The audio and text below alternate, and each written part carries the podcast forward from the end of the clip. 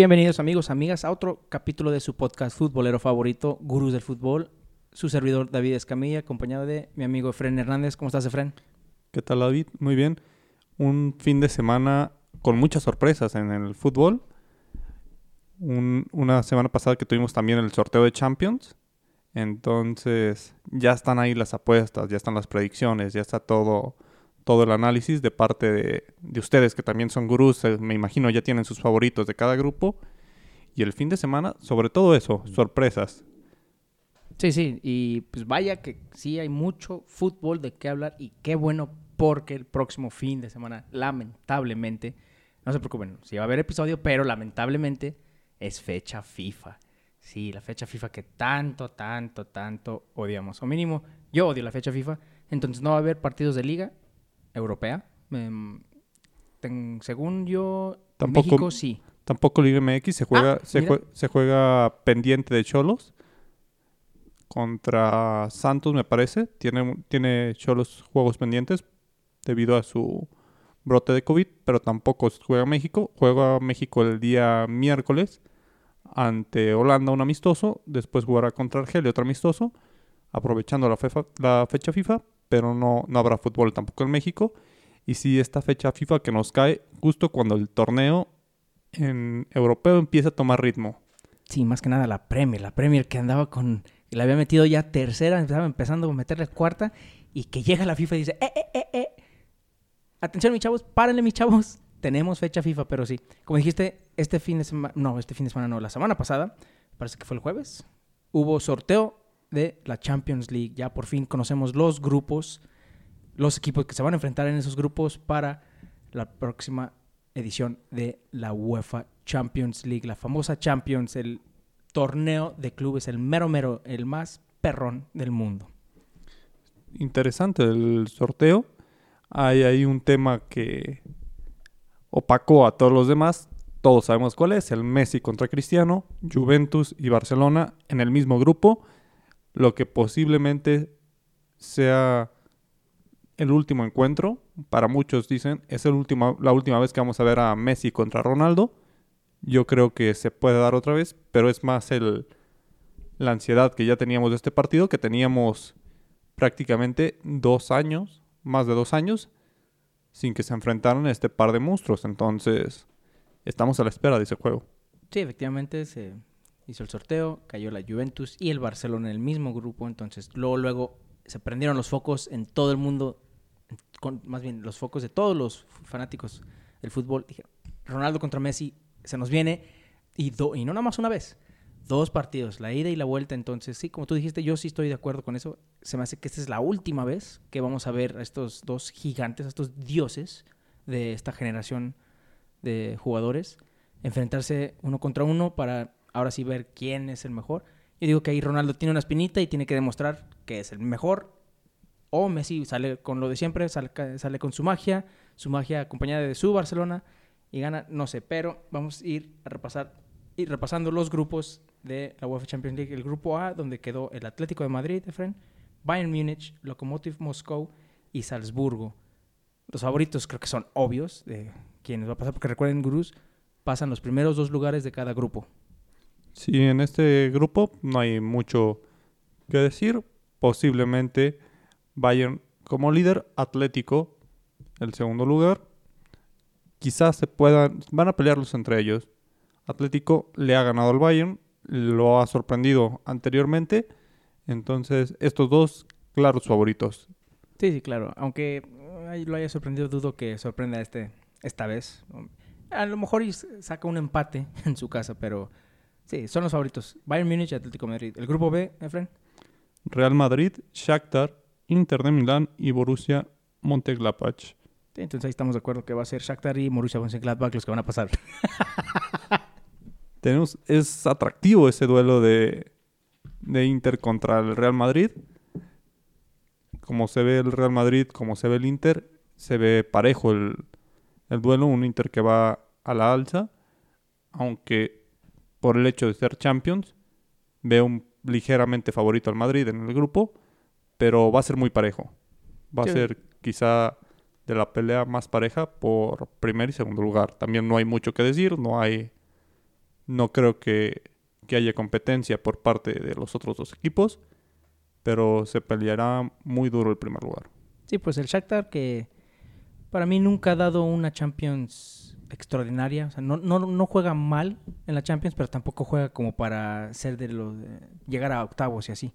Pero ojo con el Mönchengladbach, ¿eh? Ojo con el Mönchengladbach. Puede, no estoy diciendo que va a ser así, está muy difícil, pero puede que dé la sorpresa mínimo al Inter o al Madrid y en casa, en Alemania. Nada más ahí, ojo al dato gurú, ojo con el Mönchengladbach en ese grupo, pero sí estoy de acuerdo totalmente. Real Madrid para mí y este Internacionales de Milán van a ser los que pasan y me atrevo a decir que va a ser el Inter de líder, porque el Madrid no me ha convencido nada, pero eso yo, tú sigues un poquito más la liga la liga española que yo, pero sí, fácil Inter y Real Madrid van a pasar.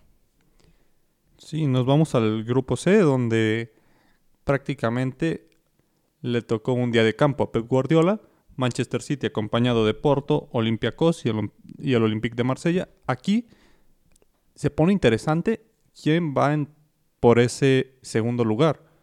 Ahí la pelea es más pareja. Digamos, Porto y Marsella a un nivel muy similar y no tan atrás el Olympiacos, que les puede dar batalla por ese segundo lugar, teniendo en cuenta que los pronósticos dirán que el primero es para el City sin problema. Sí, efectivamente creo que el favorito para ganar el grupo es el City, básicamente lo que acabas de decir. Se van a dar en la madre, los demás para el segundo lugar. Están muy parejos, la verdad, Porto, Marsella, como tú dijiste, Porto y Marsella se que están al mismo nivel. Olympiacos, digo que va a ser el último, pero puede dar batalla, puede dar la sorpresa, aunque igual el City ahorita creo es el peor City que hemos visto en los últimos años. Y más, mínimo el peor ahorita eh, por el arranque bajo Pep Guardiola. Ahora, ese es otro torneo, como tú dices, este es la Champions. Este es el torneo que Guardiola tiene que ya responder para, para sus, sus jefes, los dueños del City.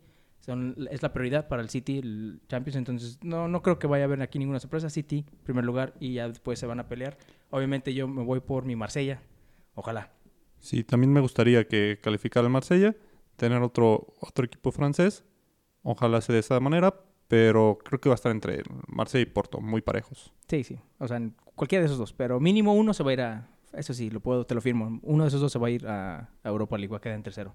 Luego el grupo D, mi grupo. El grupo que yo voy a seguir más, obviamente. Tenemos a mi Liverpool, al Ajax, al Atalanta, el sorprendente Atalanta, que Hizo muy buena Champions la, temporada pasada y ah, está arrancando muy bien la temporada nuevamente. Y para hacer para terminar el grupo, el Mititlan, Mititlan, bueno, e, ese pinche equipo.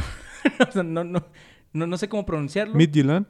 Mi Midtjylland, mm, mm, no, ni sé cómo, cómo pronunciarlo y no quiero ya ofender a quien a lo mejor le vaya a ese equipo. ha de haber un buen que nos escuchan que le, le van. Pero sí, mi Liverpool se va a enfrentar al Ajax, al Atlanta. Al inicio pensé, dije, ¿qué se me hace? Hasta creo que te dije, que se me hace que este es el grupo de la muerte, frente, sin contar al Midtjylland. El Ajax, no hay que, no hay que descartar la, la, habilidad que tienen, aunque ya le quitaron a varias estrellas. El Atalanta viene fuerte. Liverpool, pues ni hablar. Bueno, ahorita vamos a hablar de lo que le, lo que le pasó a mi Liverpool. Todavía me duele, todavía me arde. Entonces, eso sí, aquí, eh, antes de que me des tu opinión, eso sí, te lo, te lo firmo ahorita mismo. Este va a ser el grupo con más goles. Sí, Atalanta prácticamente jugando a méteme los goles que quieras porque yo te voy a meter más. Atalanta le puedes meter tres y él te dice yo te voy a meter cuatro. Entonces, Liverpool también que se caracterizaba en torneos anteriores por tener una defensa tan sólida, lo han sorprendido este inicio de campaña pero se sigue, se sigue viendo reflejado eso en su ofensiva, que es una de las ofensivas más potentes, entonces no le afecta tanto. Hablaremos del partido de este fin de semana, pero Liverpool también recibe ya varios goles, no es la muralla que conocíamos, pero su poderío ofensivo lo ha salvado en, en unas ocasiones. Entonces, para mí esos son los dos favoritos. Ajax sí se ha visto muy diezmado a partir de las bajas que ha tenido no creo que le alcance. Y posiblemente Atalanta y, Liverpool son los favoritos. Sí, también para mí sería Atalanta y Liverpool. Me, atrevo a decir que hasta el Atalanta puede, puede ganar el grupo si no se pone las pilas Liverpool. Y es más, si Liverpool juega como jugó este fin de semana, sin ganas, sin ganas de ganar, me lo sacan, ¿eh? Me lo sacan de la Champions y no nada más de la Champions de Europa, que de último. Bueno, no, no, no. ya estoy exagerando. El Midtjylland no, no creo que... No, que- Liverpool, posiblemente Liverpool sea líder. Tiene, Sí, sí, sí, o sea, yo también voy líder, pero no me sorprendería que el Atalanta... tiene, tiene talento, pero quizás Atalanta le arrebate puntos. No, no creo que sea una eliminatoria fácil para Liverpool, no creo que pase caminando, Sí, no, no, para nada. pero pasará esta ronda. Y, y por eso vamos a la Champions. Y después el grupo E, otro que en papel está entretenido, está entretenido. A lo mejor no para muchos, pero está entretenido. Sí, digamos, no tiene equipos que estén en la élite en este momento con el mejor fútbol, pero es muy parejo. Tenemos a Sevilla, actual campeón de la Europa League. No sabemos si Sevilla quiera calificar a octavos o prefiera el tercer lugar, Sí, no, Sevilla va por el tercer lugar para quedar otra vez campeón de la, de la Europa League. pero Sevilla y Chelsea me parece a un nivel similar. Y el Rennes de Francia tiene un gran nivel. Sí, sí, actual, sigue actual líder, sigue de líder en la, en la League One. Entonces habrá que ver. Le puede pelear a Chelsea, le puede pelear a Sevilla. Sí, les, puede, les puede pelar y hasta por ahí darles un susto, ¿eh? Cualquiera de esos dos, si no se ponen las pilas. En Krasnodar, pues otro equipo de los mm, los relativamente nuevos en Champions. Habrá que ver qué nos, qué nos ofrece, pero llega como víctima en este grupo. Sí, sí, sí. Pues hablando de víctimas, el Club Bruges y el Zenit en el grupo F me los pusieron con la Lazio y el Borussia Dortmund. Aquí creo que también es otro grupo que, sin menospreciar a ninguno de los equipos, porque pues para llegar a Champions obviamente tienes, y más en las ligas menos populares, tienes que ser campeón. Y, a- y nada más hay un lugar, entonces no es por menospreciar, pero estamos de acuerdo que aquí el Dortmund y Lazio sería una sorpresa si no pasan. El regreso de Ciro Inmóvil a lo que fue su casa durante un par de años. ¿no? ¿Cierto? Regresa al Westfalen Stadium del Borussia Dortmund.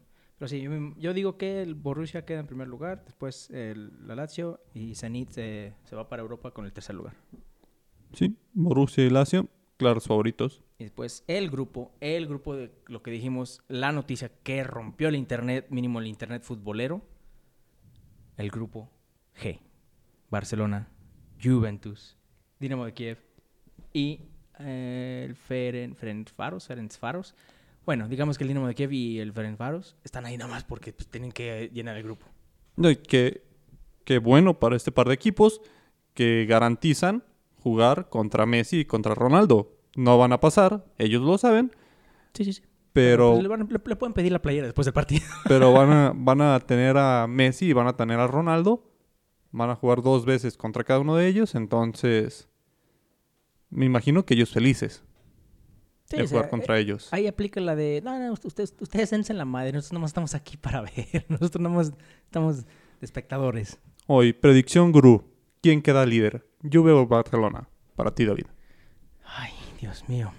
Me voy con la Juve, simplemente porque es Mr. Champions, es, es el torneo de nuestro portugués favorito, Cristiano Ronaldo. Y puede que en el Camp Nou gane el Barcelona, le doy ese, pero...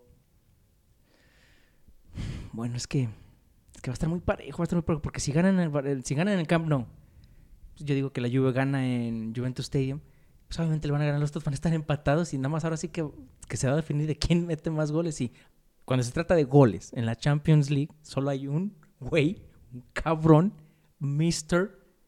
Champions League, con los más, con, el que más goles ha metido en esta competencia. Sí, yo, yo veo ligeramente favorito al Barcelona porque la fase de grupos a Cristiano le aburre. Seamos sinceros. Cristiano en fase, en fase de grupos es Cristiano normal. Cristiano va, va subiendo de nivel conforme la competición avanza. Entonces, cuando se vienen los partidos de eliminación directa es donde es infinitamente superior al resto. En fase de grupos es un es un es un dios nivel bajo. No no resalta tanto sobre los demás cuando se llega a las fases finales. Ronaldo, sin lugar a dudas, es el es el máster. Sí, y pues, aquí nada más corroborando, es en la segunda jornada que toca el Juventus Barcelona, primero en Italia y después en Barcelona. Entonces yo pensé que mm, un espectáculo más si hubieran sido el tercer equipo que se enfrentaron, porque ya ves que el tercer equipo pues enfrentas, lo enfrentas en la ida y después es el que te toca en la vuelta, luego, luego la siguiente jornada. Entonces hubiera estado muy bien eso, pero el primer partido va a ser en Juventus Stadium, Cristiano Ronaldo contra Lionel Messi. Y bueno, el último grupo que nos falta es el denominado, el que muchos están diciendo, es el grupo de la muerte de este año. Pues grupo de la muerte tiene tres equipos que van a pelear con todo. Creo que ligeramente favorito el Paris Saint Germain. Pero lo acompaña un Manchester United que pues no sé si es de la muerte o de los muertos. Porque Manchester United, como ha estado jugando, no, no creo que pueda ofrecernos mucho si sigue en este nivel. Sí, sí, Leipzig, líder actual en la, en la Bundesliga.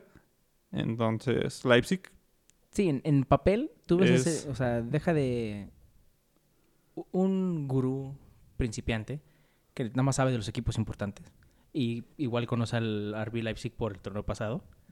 En papel tú lo ves y dices, ah, ese es el grupo de la muerte. Obviamente, ningú- bueno, a mí nunca me ha tocado un grupo de la muerte donde los cuatro dices, ay, güey, porque siempre meten uno pues de, de Suecia, de, de de de Bélgica. Bélgica, de etcétera, etcétera. O sea, un uno que no está tan ruso. fuerte, pero pues el simple hecho de que tienes a tres peleando y sabiendo que tres equipos, pues populares, están en un grupo, uno se va a quedar fuera. Y pues aquí me atrevo a decir que va a ser el, Manchester United.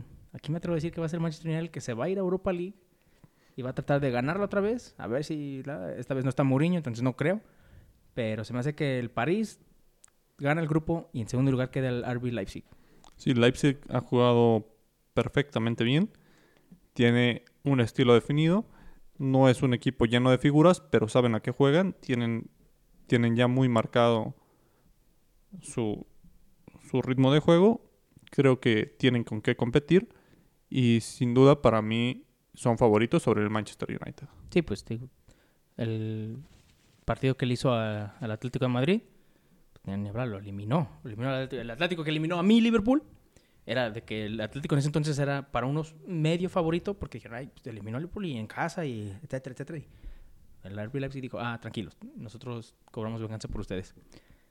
Hablando de Liverpool, Efren, desgraciadamente, este fin de semana no fue nada bueno para los, aficion- para los aficionados del fútbol inglés. Igual y sí, ¿verdad? Para los aficionados del, del Liverpool y del Manchester United. Para los aficionados de los dos equipos más grandes de la liga inglesa. Fue un fin de semana horrendo, increíble, que todavía... Ni, es más, yo, ni yo todavía me lo creo de lo que pasó este fin de semana. Como aficionado al fútbol, me, aplaudí. Dije, qué chinga. Eh, por esto es la mejor liga del mundo. Pero como aficionado al Liverpool, quise llorar. quise llorar. 7-2 golearon a Liverpool y 6-1 golearon al Manchester United. Lo de Manchester sorprende a medias. Manchester no venía jugando bien. Entonces, era, era una, algo que podía pasar, algo que su defensa sabíamos que no funciona. Manchester United en cualquier momento iba a recibir una goleada como tal por, por cómo venía jugando. Lo de Liverpool sorprende, ya que Es el Liverpool de club. es, es lo que decíamos. Liverpool era conocido por ser una muralla y se come siete goles en un solo partido. Y ya, ya, ya bien perdonado. Ahorita, ahorita hablamos de ese partido, pero el partido del Manchester United, por, si, si no lo vieron, gurús, igual vean nada más un resumen. Fue un partido de locos. Fue un partido de locos. Y al- desde el inicio tú, tú sabías, tú como aficionado de fútbol, friend, lo veías y decías, ok, agárrense porque se nos viene un pinche partido muy entretenido y a lo mejor ya está chingón. Eran tres minutos y ya iban 1-1. A los 30 segundos penal para el Manchester United. Empezó ganando el Manchester United. Era- eh, es increíble, es increíble. Sé cómo se, se bajó el ánimo. Y todo se bajó debido a su capitán, Harry Maguire, que hizo dos errores fatales. Bueno, El, el, segundo no tanto, pero el primero es un error que ni, ni Joel Wiki hacía en sus, en sus malos tiempos de frente el defensa más caro en la historia del deporte. del fútbol. Exactamente. 80 millones de, no me acuerdo si fueron 80 ¿De millones de libras o de euros. Creo que fueron libras. 80 millones de libras.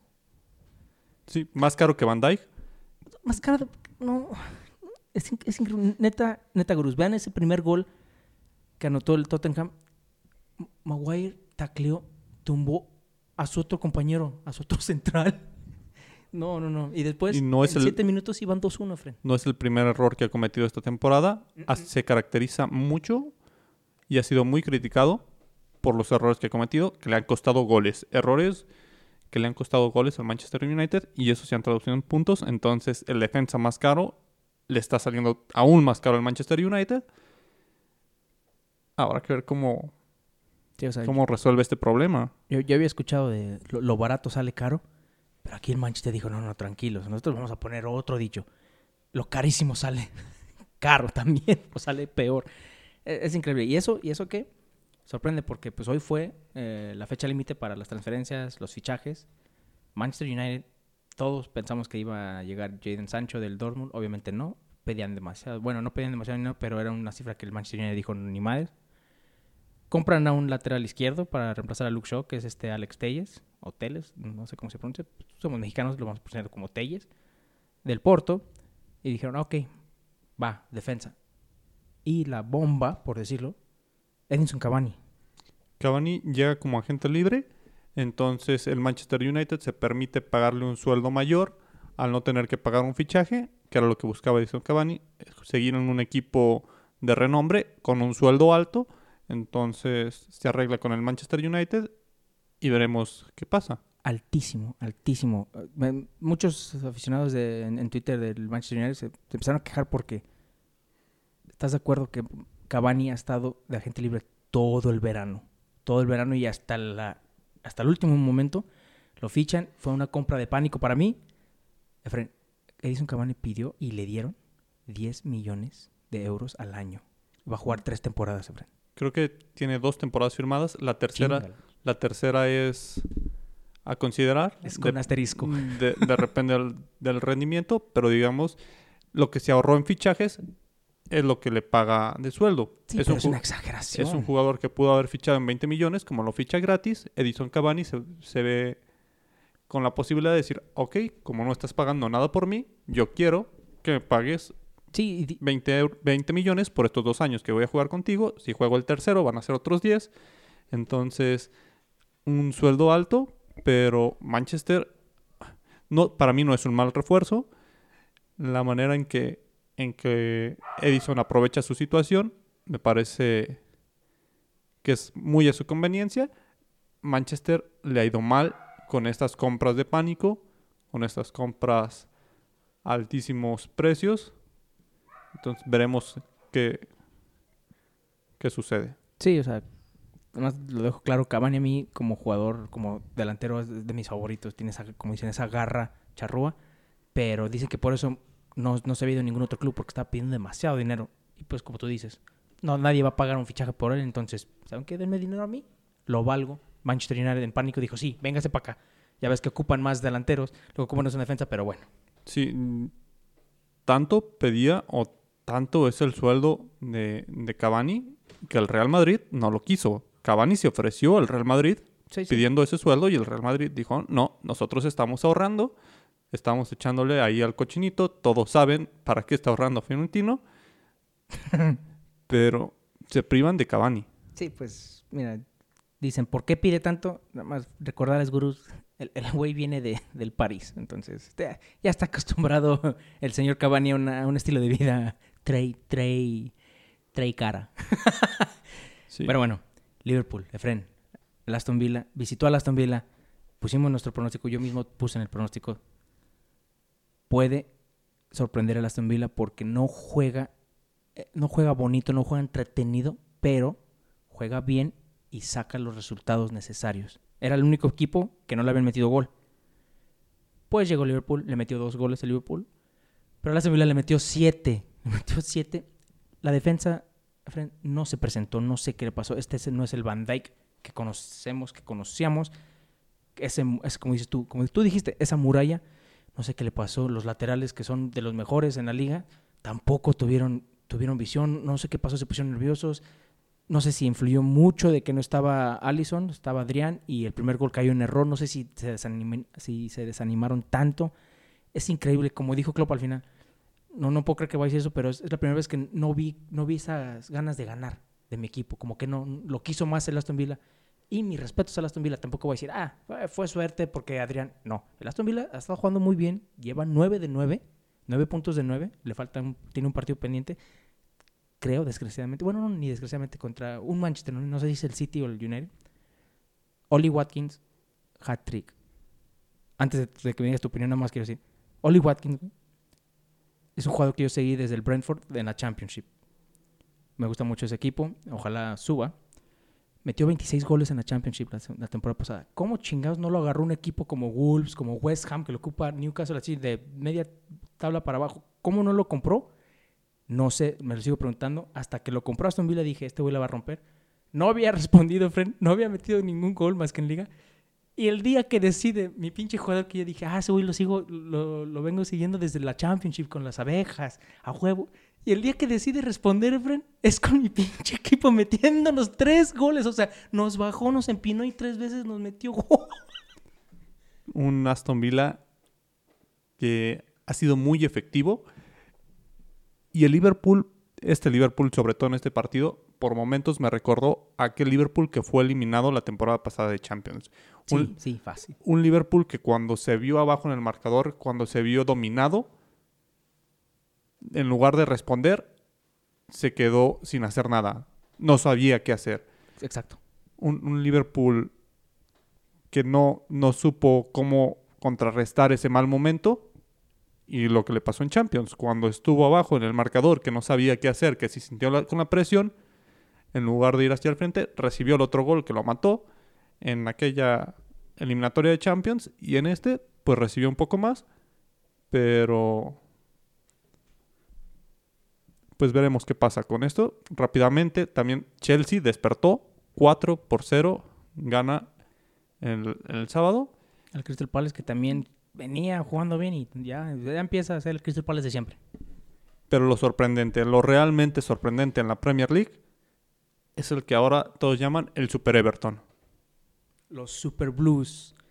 El Everton de Carlo Ancelotti. No, no, no me importa que a lo mejor digan, ya van a empezar con, con el Everton y con. Y esta vez va a empezar con James. Sí, ¿por qué? Porque James está dirigiendo a este pinche equipo. Carlo Ancelotti lo, lo trajo, como tú pusiste, le volvió a dar ese amor por el fútbol. Es el James que conocimos en Brasil 2014. Él es el dueño en, en esa cancha. Él es el que tiene la visión. Es el Kevin De Bruyne, por decirlo, de ese equipo. Y están en primer lugar, racha perfecta, 12 de 12, cuatro victorias a paso perfecto. Y tienen al goleador de la liga, a este Dominic Cal- Calvert-Lewin, que ya todos le están diciendo Calvert Lewandowski. Un, un Everton que tiene un gran funcionamiento, no solamente está ganando partidos, sino que está jugando un fútbol excelente, que se estará preguntando, yo como aficionado al Real Madrid, ¿por qué nunca este James se presentó al Madrid? En realidad fue la confianza. Ni siquiera cuando estaba Carlo Ancelotti en el Madrid, James jugaba de esa manera. No sé si es la presión que llegó a tener en el Madrid o que nunca se le dio tanta confianza como en este momento. Digamos, en el, cuando llegó al Real Madrid, Real Madrid tenía otras figuras, entonces tenía que ganarse ese puesto. Aquí llega como prácticamente como una de las figuras del club. Se le da ese estandarte de, oye, tú diriges este, este ataque. En el Real Madrid no iba a tener ese, ese protagonismo, ya que le tocó coincidir con jugadores de la talla de Cristiano Ronaldo, de Karim Benzema. Pero aquí se le ha dado esa confianza y responde. Ojalá sigamos viendo este James y otro equipo que responde comandado por un loco, un amante del fútbol. El Leeds está para puestos europeos. Sí, el Leeds que le saca un empate a Pep Guardiola y como tú lo habías comentado en nuestras redes sociales, síganos por favor, a Instagram, Facebook.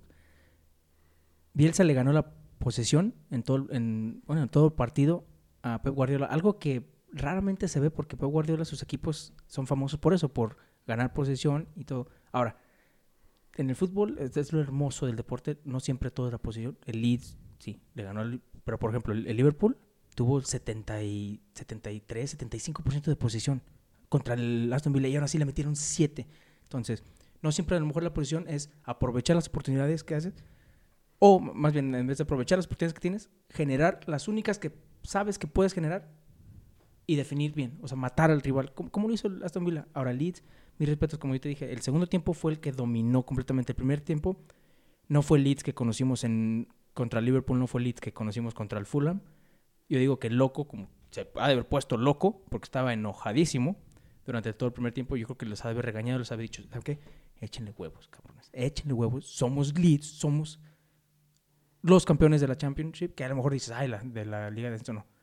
Ya sabemos a qué jugamos y ya sabemos que podemos, o sea, ya, ya vieron los espacios que están dejando estos güey y lo aprovecharon y les llegó el empate. Y si no fuera por Ederson Moraes, Moraes, sí. Si no fuera por Ederson del City, el Leeds hubiera ganado, te lo firmo, 3-1. Sí, Leeds que dominó de una manera amplia el segundo tiempo.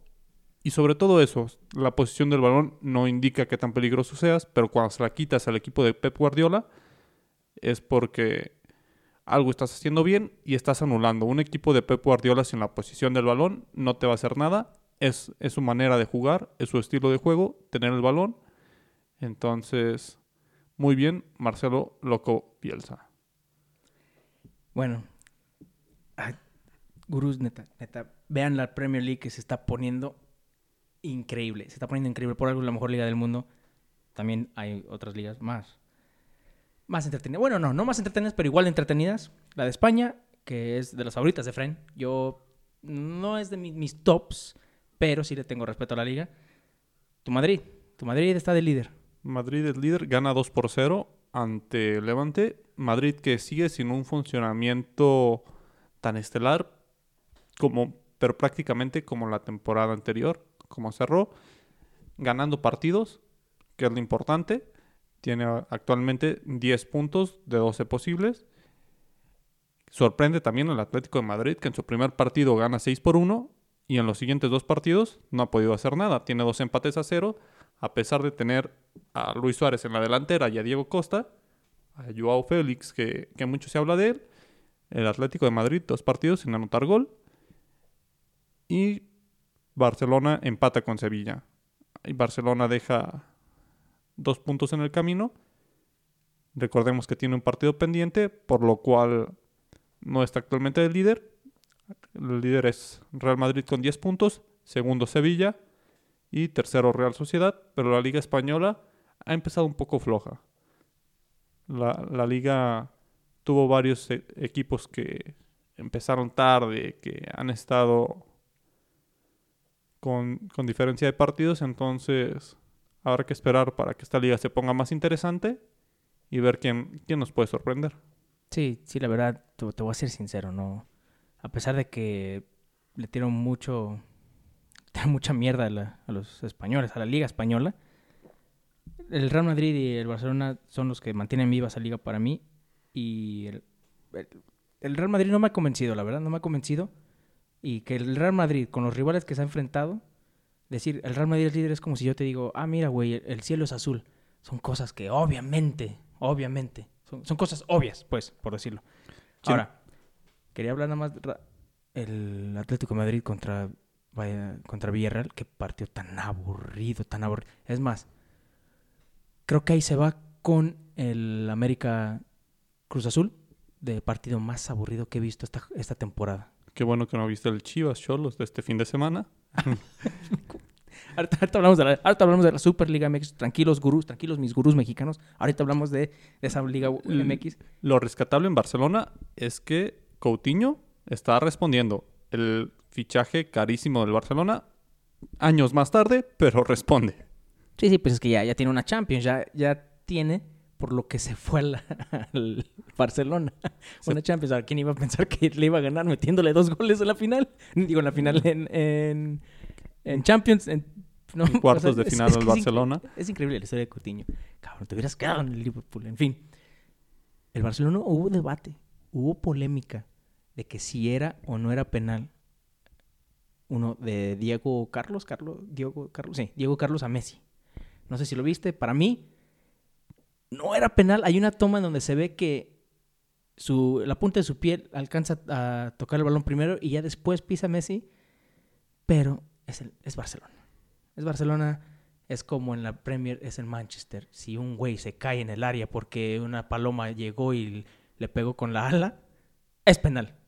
Es penal. Sí, lo voy a decir. O sea, la, UEFA es UEFalona. Entonces yo por eso también pienso que el Barcelona va a ser el líder de su grupo porque la UEFA quiere a Messi. La UEFA quiere a Messi y va haber un complot con el Barcelona y le van a decir, ¿sabes qué? Vamos a, hacerlos, vamos a hacer lo posible para que sean campeones, para que se quede en Barcelona Messi. Entonces, no sé si lo viste, hubo polémica, para mí no era penal. Gurús, díganos, ¿fue o no fue penal? Sí, Barcelona siempre ligado. Los equipos, los equipos grandes siempre, siempre están ligados a ese tipo de, de polémicas. Entonces, digamos, es, es normal esto. Mm, Por lo regular, cuando no es un penal claro, siempre se va a a este tipo de situaciones. Aunque sí, los antecedentes del Barcelona, sobre todo en Champions, dan mucho de qué pensar. Recordemos el, el- aquella noche ante el Chelsea en el 2009, la Champions del 2009. Recordemos el partido ante París, la famosa remontada del siglo. Sí, y son partidos que va- vamos a tener en nuestros episodios semanales. No, no, a lo mejor no el que sigue, pero eso es un tema muy, muy picante, La- muy bueno, el del Chelsea-Barcelona. Eh, ahí es donde yo, yo ya como, como aficionado al fútbol dije, la corrupción 100 mil por ciento existe en la UEFA. Mm, O sea, descaradamente, descaradamente.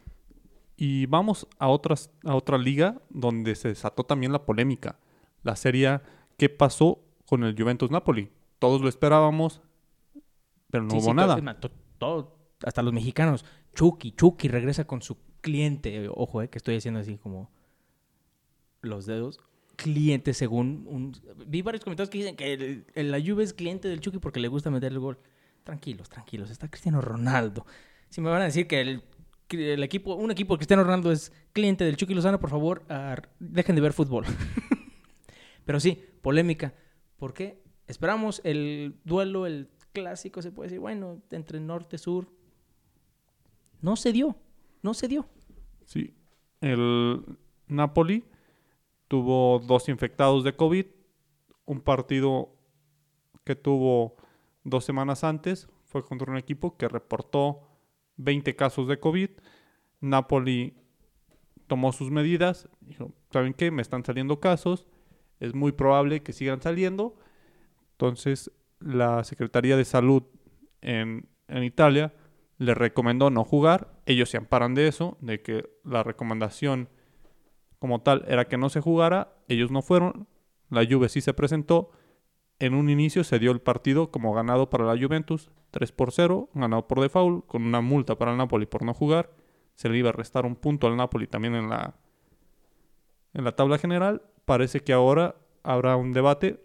Lo, en mi opinión, lo que sucederá es que este partido se jugará en otro momento porque se tiene que ser muy flexible con esta situación. Ellos juegan por un... Ellos no de- deciden no jugar por el riesgo de, de contagios. Entonces sería muy irresponsable de su parte jugar ese partido. La liga italiana se escudó en un momento diciendo, solo tienes dos casos, no lo hagas de pedo, reemplaza a tus dos jugadores y juega este partido. Ellos creen que hay más casos, que van a salir más casos, que están en incubación, entonces la recomendación de la Secretaría fue no jugar y ese argumento es válido en este momento. Entonces yo creo que este partido se va a posponer y se jugará en algún otro momento sin sanción para el Napoli y se quedará como pendiente. Sí, pues en este caso, como tú dices, lo que yo se me hizo muy extraño es cuando supe de la noticia, porque la verdad, pues fue a la misma hora casi que, que el Liverpool Aston Villa. De, haber sabido, mejor me hubiera, me hubiera ido de chismoso al, al Juventus Napoli para ver qué onda. Nada más vi que, que no se presentó. Ganó por default 3-0, la liga le da la victoria a la Juve y iba a sancionar a Napoli 3 por 0, gana la Juve oficialmente. Pero en este caso, si tú sabes que tienes muchos contagios o eh, son propensos varios jugadores a ser contagiados, tienes que avisar con tiempo. No, no sé qué tanto tiempo tuvo el Napoli de que, ay, güey, ¿sabes qué? Están con- ah, tenemos estos ah, casos confirmados y pueden, pueden ser más, hay que avisar. En teoría, pues si avisas, la liga obviamente no va a decir, no, no, me, me vale madre que tengas infectados, juega, no. Y menos ahorita con, este, con esta pandemia. No sé si más bien no avisaron, avisaron a tiempo, avisaron el mismo día. El, chiste es que yo, yo enteré que la Juve no estaba enterado hasta que ya les dijeron, oye, pues ¿dónde están estos güeyes? ¿Qué onda? Ah, ¿sabes qué? Pasó esto y esto, ya ganaron. Eh. Creo que es el partido más fácil que ha ganado oficialmente Cristiano Ronaldo.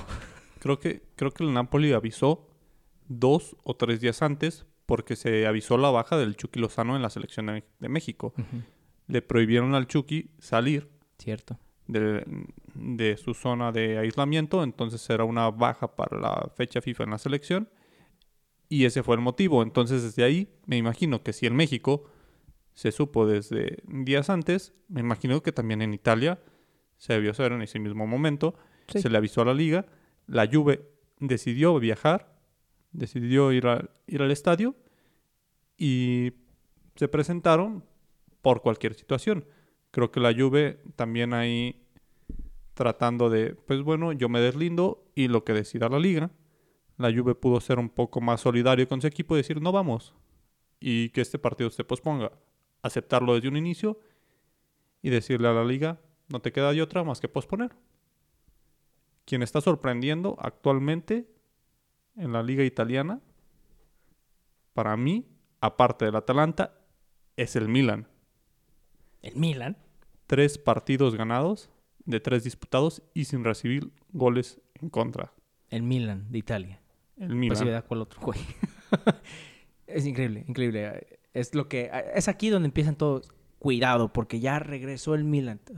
Yo no me emociono tanto porque el Milan siempre promete, promete y después Le- lo de siempre. Le han tocado rivales a modo. Hay que, hay que ser sinceros en esa parte. Milan ha tenido rivales a modo.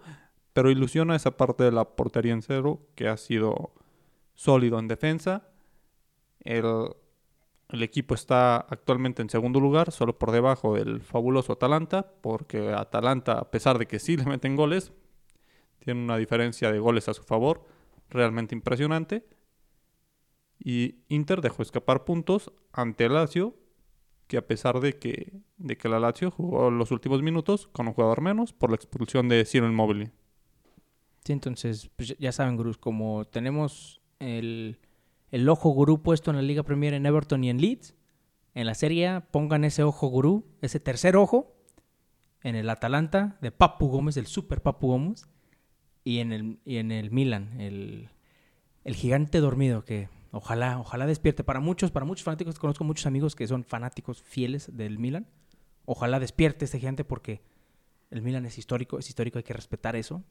Y es el, es el segundo máximo ganador de Champions, ¿eh?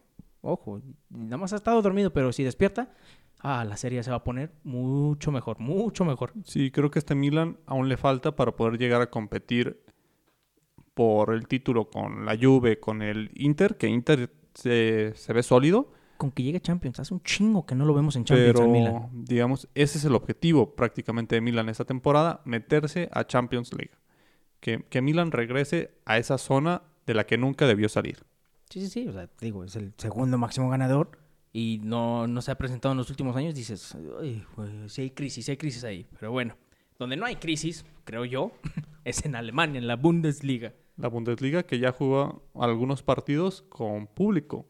Borussia Dortmund jugó su partido con público, con sana distancia, muy poco público, pero aún así es alentador ver eso, a pesar de ver a, Sí, la verdad, sí. a tres, cuatro aficionados en prácticamente en un espacio de 50 butacas, es preferible que verlas vacías. Sí, exacto. O sea, respeto a Alemania y a Francia porque son los que han dejado meter, ahora sí que los fanáticos a los estadios. Aunque creo que había leído que hubo otro brote en París de COVID. digamos, en Francia se tuvo aficionados, pero por algún me tocó ver en algunos partidos que esos aficionados se juntaban a celebrar un gol, se abrazaban. Entonces, esa es la parte en la que Eran mexicanos, güey. es- eh, sí, posiblemente por eso aquí no. Se habla también de que el México puede regresar durante este torneo. En México quieren regresar a los aficionados para la liguilla a un 50% de la capacidad. Lo, lo peor de todo es de que sí, sí llenarían ese 50%, güey, no, no tengo ninguna duda. Sí, México no está para meter 50% de personas a un estadio en México, pero pues el dinero que deja la liguilla, una liguilla sin aficionados, va a ser triste, entonces habrá que ver. Lo sorprendente es en Alemania cómo los aficionados se quedan en su lugar, en donde son asignados, celebran ellos solos Sí, pues. y, y manteniendo eso, cosa que no sucedía en Francia. Sí, es la, bueno, te iba a decir la diferencia entre, como por ejemplo México y Alemania, entre un país tercermundista, la verdad, y un país de primer mundo, pero bueno, Francia, me, estás, uy, me estás haciendo quedar mal, carnal, pero en fin, Alemania, Lewandowski con un festín, por fin despertó el robot, el Terminator de la Bundesliga. Pues sí, Lewandowski FC gana 4 por 3 al Hertha. Cuatro goles del polaco. el, el equipo de, de Bayern Múnich que prácticamente dénsela a Lewandowski y él hace todo. Mete cuatro goles, iban 3 por 3 al minuto 93, un centro al área del Manchester United después de que, de, perdón, de, del Bayern Múnich, después de que Lewandowski les mete 3, un defensa decide abrazarlo prácticamente, dice, ya no me vas a meter gol, se marca penal y Lewandowski les mete el 4 pero ya la manera en la que lo defendían a Lewandowski era prácticamente abrazándolo porque no había otra forma. Increíble, increíble. Y eso que el Hertha no estaba jugando tan mal, pero en fin. Es, es Lewandowski, es el Bayern, ese, ese tropiezo que tuvo la semana pasada fue simplemente eso. Un- una pequeña roca en su camino que nada más... Ay, ni me dolió. Sí, aunque hay que resaltar que le metieron tres goles. La defensa del Bayern Múnich Mm, no, cierto. no está a tan alto nivel. Boateng no es para mí un defensa ya confiable, no es de la talla de Bayern Múnich, viene mucho a la baja, entonces es el talón de Aquiles de este Bayern Múnich que parecía ser perfecto, se, se ha visto dón- por dónde le pueden llegar a este, a este Bayern. No, no, no va a ser muy bueno para la Bundesliga, pero di- dice el Manchester United que, que sin pedos lo agarran gratis. No, que pagan 80 millones. que, pues. paga, que paga 90 por él, sin pedos.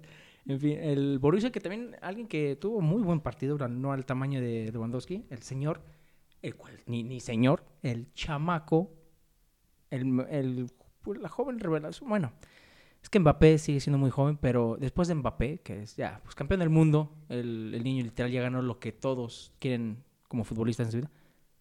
Erling Haaland nuevamente respondiendo con el Dortmund. Eh, yo pensé que este chamaco nada más era de una temporada. Me está cayendo el hocico cada, cada partido, cada partido. O sea, no digo que no me gusta cómo juega, es, es una bestia. Es una es un placer a, a la vista verlo jugar, pero me sorprende que cada partido, cada partido sigue demostrando más y más y más. una dupla muy muy buena la que está mostrando el Dortmund.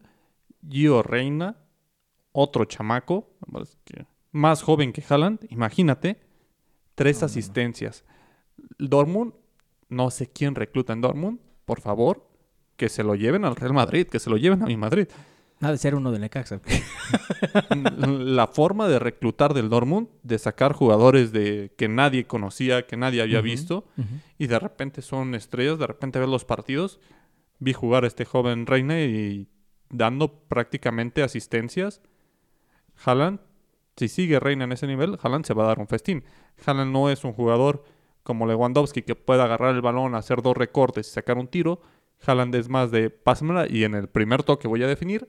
Y Reina sí le pone dos asistencias, aparte de una asistencia extra a, a Kahn. Entonces, Borussia Dortmund, 4 por 0. Habrá que ver si sigue en ese ritmo, si, si de verdad despierta este equipo y puede hacerle competencia. Quien está encendido en la Bundesliga es el Leipzig, que va de líder. Sí, Leipzig eh, no me sorprende porque ha estado peleando últimamente el liderato con el con el Bayern Múnich y lo que dices de, del Dortmund, exactamente, Reina, nuevamente, les vamos a estar dando un... Abran su tercer ojo a tal jugador de cada liga. Reina del Dortmund es ese jugador para Alemania y después le estaremos dando otros. Ahora, era una pregunta que te quería hacer. Reina está destacando, está obviamente Haaland. No se ha hablado de Jadon Sancho esta temporada. Y eso que está un precio. Todos en Inglaterra lo quieren. Y está en un precio muy alto. Mínimo 108 millones de euros quieren por él. No se ha escuchado. ¿Hay algo para preocuparse ahí de, de parte del jugador, del Jadon Sancho? Lo que sucede es que Dortmund se lesiona un jugador, meten a un joven y la rompe. Entonces ya no saben con quién quedarse de tanto joven que está jugando muy bien al fútbol. Qué, qué, qué, bonito que tienes esas opciones, ¿no? O sea, Dios mío. Ahí te encargo, ahí te encargo Liga MX. Pero sí, el Leipzig anda encendido. Un Leipzig que yo pensé iba a bajar drásticamente. Bueno, no drásticamente, pero mínimo sí bajar a los. Lugar 7-6. Después de que se les fue su, su joyita a la delantera, Timo Werner. Dijeron, eh, por algo lo dejamos ir. Por algo lo dejamos ir. Sí. De ahí. Está- el, está el encendido- Leipzig tiene un estilo definido. Sí, y yo, y yo, es que yo pensé, la verdad, que, que era de esos jugadores de. Bueno, eran esos equipos de que si se les va un jugador, sufren mucho. Como vimos el Liverpool, sin Allison y sin Mane, sufrieron en la defensiva, por lo visto, por no sé si mental, y en la delantera no generaron nada. Por lo visto, Mane, Salah, como sabemos, es un poco. bueno, es muy egoísta. Entonces, eh, fue el, único- fue el que metió los dos goles. Entonces, el Leipzig, yo pensé que eh, Timo Werner hace, dije, no, ya no van a tener gol. Me dijeron, "Mm, mm, tenemos a nuestros jugadores, todavía está Savitzer, todavía está Paulsen, todavía tenemos con qué ah, darle un susto al Bayern Múnich. Pero digo que el Bayern Múnich va a quedar campeón, pero ojalá Leipzig meta más, le meta más power a sus, a sus jugadores, le meta más, ¿cómo se puede decir? Más juego bonito a su juego y mínimo le dé un susto y en casa le gane a, al Bayern Múnich. Pero bueno, esa era la liga alemana, lo más importante. Queda la, la última, la más, la bueno, la más floja, se puede decir, que es la francesa, pero ojo, eh, ojo, porque la francesa también se está poniendo interesante. Como habías comentado, el Rennes es, eh, bueno, es campeón, es líder El líder actual. actual de la liga.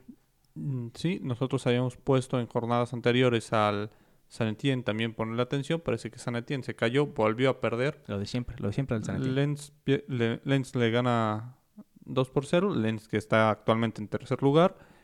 París Mm. es quien despierta. París parece que ya puso otra vez la maquinaria full. Gana 6 por 1 tranquilamente entre Angers.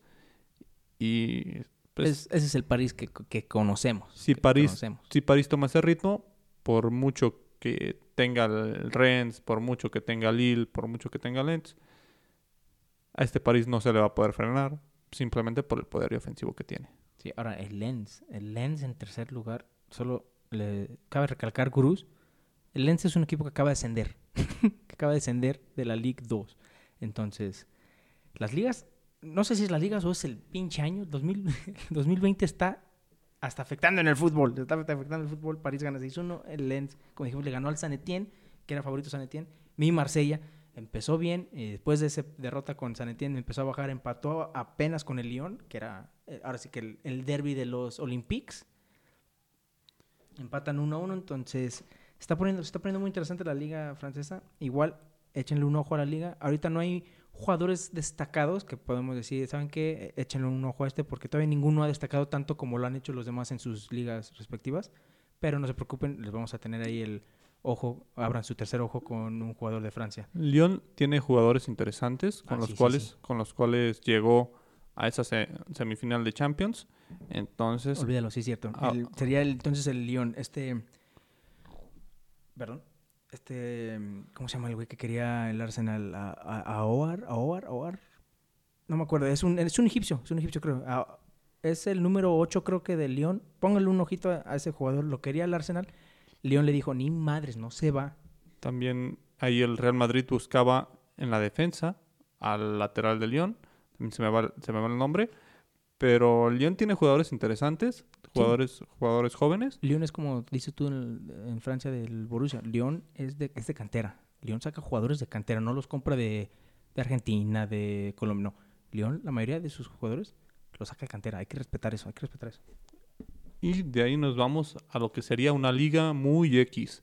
Este fin de semana, la, esa. la Liga de México no fue tan interesante. El viernes empezamos con lo que podría ser una, lo que todos veíamos como una sorpresa.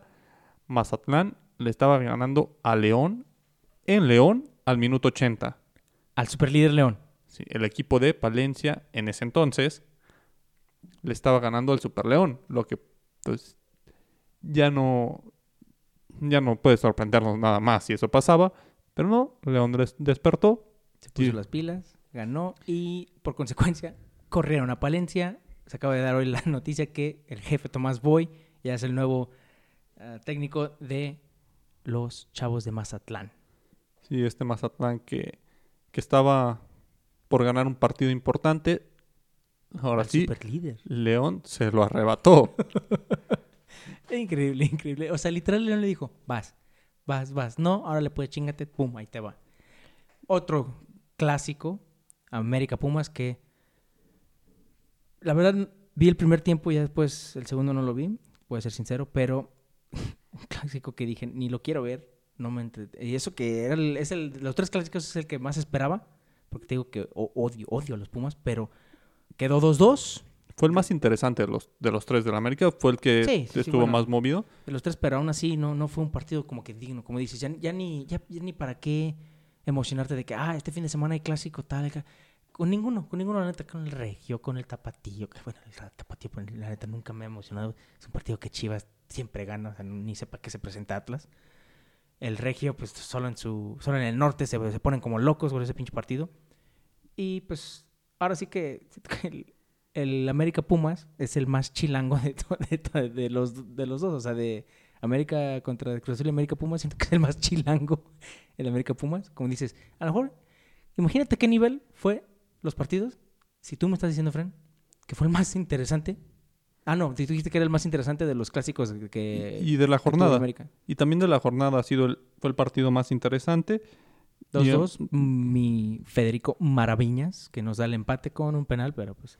Sí, ahí Iniestra en dos minutos le da el empate al América. Pumas está a punto de ganar como visitante al Sí. América. Sí, vi la estadística, es que la, la primera amarilla y después a los. Hace, hace una falta, me parece un poco innecesaria, en la que traba un jugador del América, lo obstruye, le sacan la primera amarilla, se pone en la barrera, mete la mano en la barrera, le sacan la segunda amarilla, gracias al VAR, el, el árbitro no la había marcado de inicio, gracias al VAR se ve que era penal, le sacan la otra amarilla, se va expulsado, se genera el penal y es el empate de Federico Beñas para el América. Entonces, Iniestra, jugador jugador del, del partido. MVP del América. Del para, América. para este fin de semana. Muchas gracias, Siniestra. Ay, Dios mío. Como dijiste, tus chivas. Tus chivas jugaron ayer. Jugaron contra Cholos en el partido más aburrido de la jornada. Chivas y Cholos para dormir, ¿Cómo quedó? 0 por 0. Es que sinceramente ni, ni supe cómo quedó. Ay, vea, con eso ya me dijiste todo. Dios mío. Pero parece ahí Chivas y Cholos no fue un mal resultado el sacar un punto para ambos. Cholos viene de, de su crisis en el equipo por, por COVID. Chivas con varios seleccionados que hicieron el viaje, que llegan con ese cansancio. Entonces, creo que ni tanto, tanto para Chivas como para Cholos, bueno, ese puntito, el no perder, no, no es la gran cosa, pero no cae mal para Chivas ese punto. Se mantiene en octavo lugar. Digamos, Chivas se va a meter a esa zona de, Sí. de los 12 de repechaje. Sería una tragedia ya que no entre. Sí, no. Mira, Y- y- la, la y- neta, pinche Chivas. Sí, iba a estar jugando así. La neta, mejor si hubiera preferido que, que las Chivas. Bueno, no, no sé si se hizo una propuesta formal, si se hizo una oferta formal por parte del Marsella. A lo mejor se hubiera ido el JJ a mi Marsella para que mínimo ya estuviera metiendo un gol de penalcito. Bueno, quién, quién sabe, ¿verdad? Con ese JJ con los penales. Pero mínimo hubiera tenido un poquito más minutos entretenidos, pues, con el Marsella. El que sí me sorprendió, y no te voy a mentir, fue el Toluca Cruz Azul. Sí, Toluca que recientemente cambia de técnico. Le dijeron adiós al Chepo de la Torre. Toluca parece mejorar y le pega Cruz Azul en un partido en el que Cruz Azul lucía como favorito. Cruz Azul va hacia la baja. Ya se habían tardado, ya se habían tardado. Ahora, El- ya se habían tardado, pero eh, debido a su forma de la temporada pasada y esta, sí, sí, sí sorprende. ¿Hay, hay motivos para, como, como aficionado Cruz Azul, hay motivos para espantarse o para preocuparse? Pues lo que sucede que los aficionados del Cruz Azul están frustrados porque el torneo anterior, aquel que se cancela por COVID, Cruz Azul de verdad era una máquina. De verdad, de verdad, Cruz Azul no había quien le compitiera. Se reanuda este torneo, este nuevo torneo, y Cruz Azul llega al nivel de la Liga MX, con altibajos, un nivel mediocre, un nivel que a veces da un partidazo, otras se cae, pero pues esa frustración de que si había un torneo en el que Cruz Azul era infinitamente superior, infinitamente superior a cualquiera, era el anterior y se canceló. Se escucha gacho, se escucha gacho, pero es que siempre, siempre que me acuerdo de eso, me, me- me da una risa porque te digo que ahí, ahí ya es donde tú, como aficionado de Cruz Azul, mínimo, yo, yo, yo, que no soy, pero vamos a decir, yo como aficionado de Cruz Azul, veo que pasa eso y yo sí ya, ya digo, ¿sabes qué? Sí, ya lleven una bruja que los limpie. Hay, hay una maldición en este pinche equipo que neta ya al principio era chistoso, bueno, estos últimos años, esta última década ha sido chistoso, pero ya, ya empiezas a creer, ¿sabes? Si, si hay algo ahí, si hay algo que de plano una fuerza mayor que no quiere que Cruz Azul quede campeón. Sí, sí, Cruz Azul siendo un equipo popular, todos tenemos ese amigo del Cruz Azul que sigue creyendo en el equipo, que sigue pensando que va a haber campeón a su equipo pronto. ah, sí. No, no dudo que Cruz Azul tenga un equipo para ser campeón, pero no se les da, es muy raro. Chivas, sabes, con un equipo con menor nómina, con no tan altas figuras, ha sido campeón, en lo- ha tenido buenos años con Sí. títulos. Y Cruz Azul no, Ha- han existido campeones Pachuca, que también no llega a lo mejor a, a eso, a ese nivel económico de Cruz Azul, a esas inversiones, también ha logrado campeonatos. Ya si hablamos de Tigres, Monterrey, América, que sí son planteles económicamente poderosos, pues es más lógico que ellos ganen campeonatos. Pero digamos, equipos que, que tienen menos presupuesto que Cruz Azul logran títulos y Cruz Azul no. Sí, o sea, de los grandes, de los cuatro grandes, América, Chivas, Cruz Azul, Pumas, Cruz Azul es el único, o sea, todos los demás tienen mínimo, del 2000 para acá, tienen mínimo dos títulos, Efren. Sí, son 20 años, pero tienen mínimo dos títulos. Cruz Azul no tiene ni uno, más que la, la Copa MX. Sí, Cruz Azul. Los títulos de liga mínimo, los demás tienen, dicen, "Ay, pues yo ya gané dos, güey. Y tú sigues todavía esperando la novena. Dios mío. Cruz Azul está a unos pasitos ya de, de ser alcanzado por, por Tigres. Recordemos que, Exacto, exacto. que aunque no se hable mucho, pero pues Toluca tiene 10 títulos. Cruz Azul dejó de ser el tercero que Sí, el tercer máximo ganador de las ligas. y está camino a caer más bajo. Es inminente que si, Tigres sigue con estas inversiones y Cruz Azul con esta maldición, Cruz Sí. Azul va hacia abajo y Tigres va a llegar a ese, a ese puesto, a pesar de no tener la popularidad y el cariño de los aficionados que llega a tener Cruz Azul. A nivel nacional, Tigres tiene mucha afición, pero es una afición regional, es una afición en el norte que se ha ido expandiendo poco a poco, pero no llega a lo que es Cruz Azul. Sí, no, entonces te digo, es- eso de Cruz Azul y, y su maldición, o sea, ya creo que primero el Necaxa va a ser campeón que el, Cruz Azul, así te, así te la dejo. Está, está así de, de cabrón la situación del Cruz Azul y como dices, todos tenemos ese amigo Chemo, amigos, los queremos, los estimamos, ¿sabes qué? Es más, yo los respeto, los respeto porque yo sé lo que es no poder ver a tu equipo campeón en toda tu pinche vida. Entonces, los que son más grandes que yo, a lo mejor sí vieron al Cruz Azul, sí vieron al Cruz Azul, pero conozco muchos que son o de mi edad o uno o dos años menos. Nunca lo has visto campeón, carnal. Y no me digas que de, la- el de, los, de los 90 te, te acuerdas, entonces te, te respeto mucho porque ahí sigues, ahí sigues. Como todo buen futbolero dice, puedo cambiar de vieja, pero no de equipo. Ay, Sí, esa- esos, los hombres más fieles, los de Cruz Azul, imagínense. Los Si, de Cruz Azul y los de Atlas si siguen, son los hombres más fieles en México. si siguen con esos equipos, a pesar de tanta decepción, Es porque les encanta sufrir y son los que nunca, nunca, nunca te van a engañar con otra. bueno, pues ese fue nuestro capítulo lleno de, como, dice, como dijo Fran al inicio, un fin de semana con muchas sorpresas, mucho fútbol de que hablar, Champions, Premier, España, Serie A, Alemania, etcétera. Y qué bueno porque, pues como les dijimos, desgraciadamente el próximo fin de semana es fecha FIFA. Estaba, estábamos pensando si iba a haber capítulo o no, pero obviamente va a haber capítulo porque sé que quieren capítulo. Y pues hay que recordar que a pesar de que es fecha FIFA, si hay eliminatorias de Conmebol. Inician las, eliminatorias de Conmebol para, para Qatar.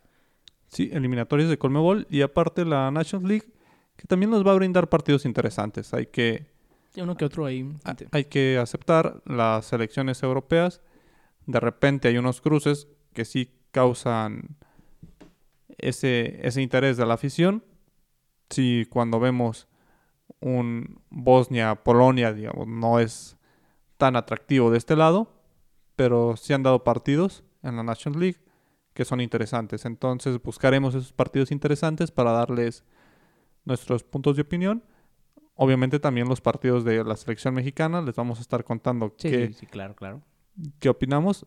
Se, ha- se habla de que Holanda no va a jugar este partido contra la selección con sus figuras, ya que tiene dos partidos de la Nations League, uno contra Bosnia y otro me parece contra Italia. Entonces, muy probablemente a México le toque jugar con los suplentes, pero aún así es preferible jugar contra los suplentes de Holanda que contra Guatemala. Contra los titulares de Guatemala. Sí, así es. Entonces, obviamente, próximo capítulo de lunes. Bueno, esta vez eh, estamos grabando hoy lunes en la noche por, por pues, ciertas razones no pudimos grabar ayer, pero el próximo capítulo de lunes, obviamente, pues sí va a haber menos, menos noticias, menos partidos que, de qué hablar, pero pues, no se preocupen, seguirá siendo el mismo capítulo de siempre, muchos datos para que puedan abrir ese tercer ojo de gurú. Y pues sí, entonces esperemos que esta fecha FIFA acabe rápido porque, Fren, en la Premier League, el partido que se viene es el Everton, es el derby de Merseyside. Everton, Liverpool. Partidazo, partidazo de la jornada cuando regrese la Premier League. Entonces, y también recuerden que vamos a tener nuestro capítulo de entre semana. Yo creo que va a salir este jueves y el de la próxima semana igual. Entonces, no se preocupen. Estén al pendiente. A Estén al ustedes pendiente, estén al pendiente. ahí en nuestras redes sociales tenemos ahí una idea del capítulo y nos gustaría que nos aporten algo. ¿Qué más quieren saber acerca de esa idea? Entonces estén al pendientes. Exactamente. Nosotros podemos hablar de los temas. Tenemos un chingo de temas de que hablar, pero queremos que nos digan ustedes qué es lo que quieren escuchar más que nada, porque a lo mejor hablamos de un tema que dicen, a mí me vale madres eso. Muchísimas gracias por acompañarnos, amigos, gurús. Nuevamente soy su servidor David Escamilla, acompañado de Efren Hernández. Efren, nos despedimos. Muchas gracias por escucharnos. Recuerden, todos podemos ser gurús. Esperemos este disfrutemos esta fecha FIFA. No sa- sabemos que nos cortan un poco el ritmo, pero hay que, hay que entender que después de esta fecha FIFA, en México se, se pone un poco más interesante, se disputan los lugares, regresamos con la Premier, los equipos ya van a estar mejor en mejor forma, más enrachados, entonces recuerden predicciones, todo, todo podemos ser gurús del fútbol, mándenos sus comentarios y disfruten de este hermoso deporte. Exactamente, y como, como dijo Efren, recuerden, recuerden cuando se pararon las ligas, entonces tener una fecha FIFA con pocos partidos es mejor que no tener ningún partido. Muchísimas gracias, somos los gurús de fútbol y recuerden, queremos llevarlos a la nirvana futbolística. Nos vemos.